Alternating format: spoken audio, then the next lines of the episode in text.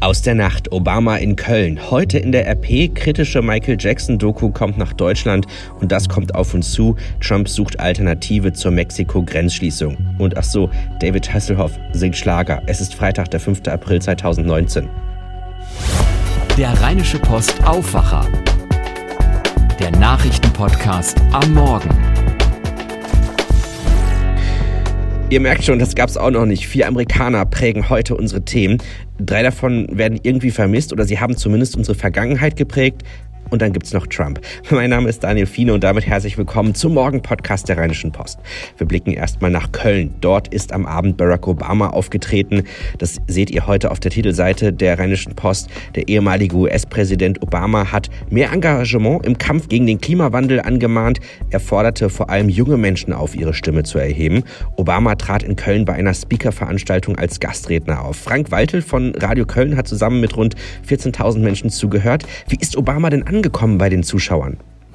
Sehr gut ist er angekommen. Es gab minutenlang Standing Ovations, immer wieder zwischendurch Applaus, langen Applaus muss man sagen. Gut eine Stunde hat der Mann Fragen beantwortet und das Fazit der Zuhörer fällt jetzt nicht so schlecht aus. Ja, unheimlich sympathisch kommt er rüber, der Kerl. Gibt für den Alltag Rückendeckung, Stärkung bei Entscheidungen und so weiter. Das macht mir immer wieder Mut. Großartig. Ganz charismatischer Mann. Also Barack Obama hat die Menschen in Köln begeistert, kann man nicht anders sagen. Die Etikette sagt ja, Ex-Präsidenten sagen nichts zur aktuellen Politik. Obama hat sich da nicht dran gehalten. Wir haben es gerade schon gesagt, zum Beispiel beim Thema Klimawandel. Wie deutlich ist er denn geworden? Ja, er ist schon sehr deutlich geworden, muss man sagen. Äh, Obama sagte zum Beispiel, er sei sich sicher, dass die USA in Zukunft wieder eine führende Rolle in der Klimapolitik der Welt einnehmen würden, auch wenn das noch etwas dauern könnte. Kleiner Hinweis also auf die noch andauernde Amtszeit von Donald Trump. Es gab weitere Spitzen Richtung Weißes Haus, Richtung Washington, zum Beispiel beim Thema Fake News oder Twitter. Wie Obama jetzt den restlichen Tag in Köln verbringen wird, ist noch unklar. Irgendwann reist er dann nach Berlin weiter. Da wird es dann auch um das Thema Klimaschutz gehen. Und, sagte Obama, er wolle sich dann auch noch mit seiner Freundin Angela Merkel treffen. Ein Bericht von Frank Waltel. Heute in der RP, NRW-Innenminister Herbert Reul muss um sein Amt kämpfen. Nach knapp zwei Jahren im Amt hat NRW-Innenminister Herbert Reul gleich drei gravierende Polizeipannen zu vertreten.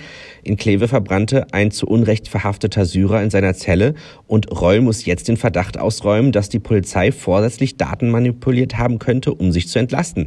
Das ergaben Recherchen des WDR. Der Fall wird in einem parlamentarischen Untersuchungsausschuss im Landtag aufgearbeitet.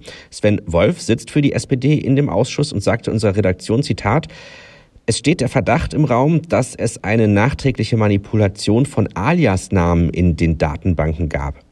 Die bisherige Erklärung der Landesregierung, wonach handwerkliche Fehler zu der Inhaftierung geführt hatten, wackele nun.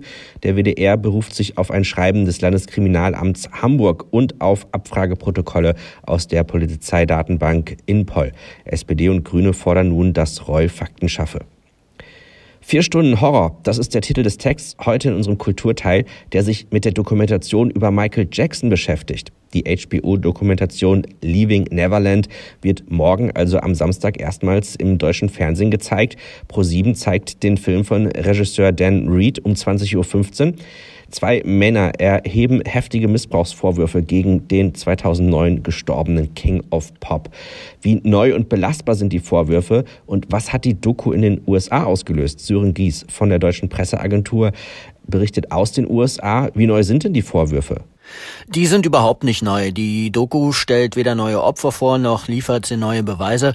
James Safechuck und Wade Robson wiederholen ihre altbekannten Vorwürfe, dass Jackson sie als Kinder missbraucht habe. Neu sind da lediglich ziemlich schockierende angebliche Details. Von denen konnten aber einige seit der Ausstrahlung hier in den USA zum Teil sogar schon widerlegt werden.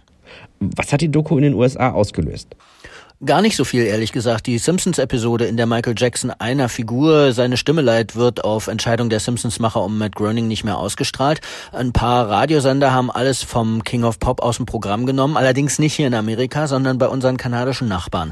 Seine Nachlassverwalter haben geklagt, wollen 100 Millionen Dollar Schadenersatz vom Sender HBO, der die Doku hier ausgestrahlt hatte, und der Regisseur wurde von aufgebrachten Fans mit zigtausenden Hassmails bombardiert. Ein Bericht von Sören Gies. Schauen wir auf die Themen, die heute auf uns zukommen. Die so sofortige Schließung der Grenze zu Mexiko ist erst einmal vom Tisch. US-Präsident Donald Trump droht stattdessen mit der Verhängung von Autozöllen und hat Mexiko ein Ultimatum gesetzt. Die mexikanische Regierung müsse binnen eines Jahres sowohl Migranten als auch Drogenlieferungen auf dem Weg in die USA stoppen. Mexiko warnte davor, die Themen Handel und Migration zu vermengen, während das neue nordamerikanische Freihandelsabkommen UMSCH noch ratifiziert werden muss. Heute besucht Trump den kalifornischen Grenzort Calexico. Wohnungseigentümer aus Hamburg streiten ab 9 Uhr vor dem Karlsruher Bundesgerichtshof um die Kosten für neue Fenster. In der Anlage mit mehr als 200 Wohnungen waren lange Zeit alle davon ausgegangen, dass für die Instandhaltung der Fenster jeder selbst verantwortlich ist. Erst 2012 stellte sich durch ein BGH-Urteil in einem anderen Fall heraus, dass das nicht stimmen kann. Die Erneuerung ist dort eigentlich Sache der Gemeinschaft. Der Kläger hatte sich 2005 für rund 5500 Euro neue Kunststofffenster einsetzen lassen. Jetzt will er von den anderen Geld dafür. In der Nacht soll in der türkischen Metropole Istanbul der Umzug vom Flughafen Atatürk zum neuen Mega-Airport im Norden der Stadt beginnen. Er soll 45 Stunden dauern und bis Sonntag komplett abgeschlossen sein. Der neue Flughafen Istanbul ist ein Prestigeprojekt von Präsident Erdogan. Nach Angaben der Betreibergesellschaft soll er zunächst rund 90 Millionen Reisende im Jahr abfertigen. Später soll die Kapazität 200 Millionen Passagiere pro Jahr erreichen. Kommen wir noch zu einer skurrilen Geschichte, die ihr auch auf RP Online sehen könnt. Schauspieler und Sänger David Hasselhoff liebt es, seine Fans auf der Bühne mit Schlager zu überraschen. Und jetzt im Interview stimmt der Kultsänger außerdem ein Bett im Kornfeld von Jürgen Drews an. Aber der Reihe nach, hier ist erstmal, was es mit dem Schlager auf sich hat. I'll learn in the concert which songs will work, which songs won't work. I tried Sugar the other night in uh, Gelsenkirchen. Sugar, oh honey, honey, and it worked. I started laughing. I said, well, sugar works. I got one that works.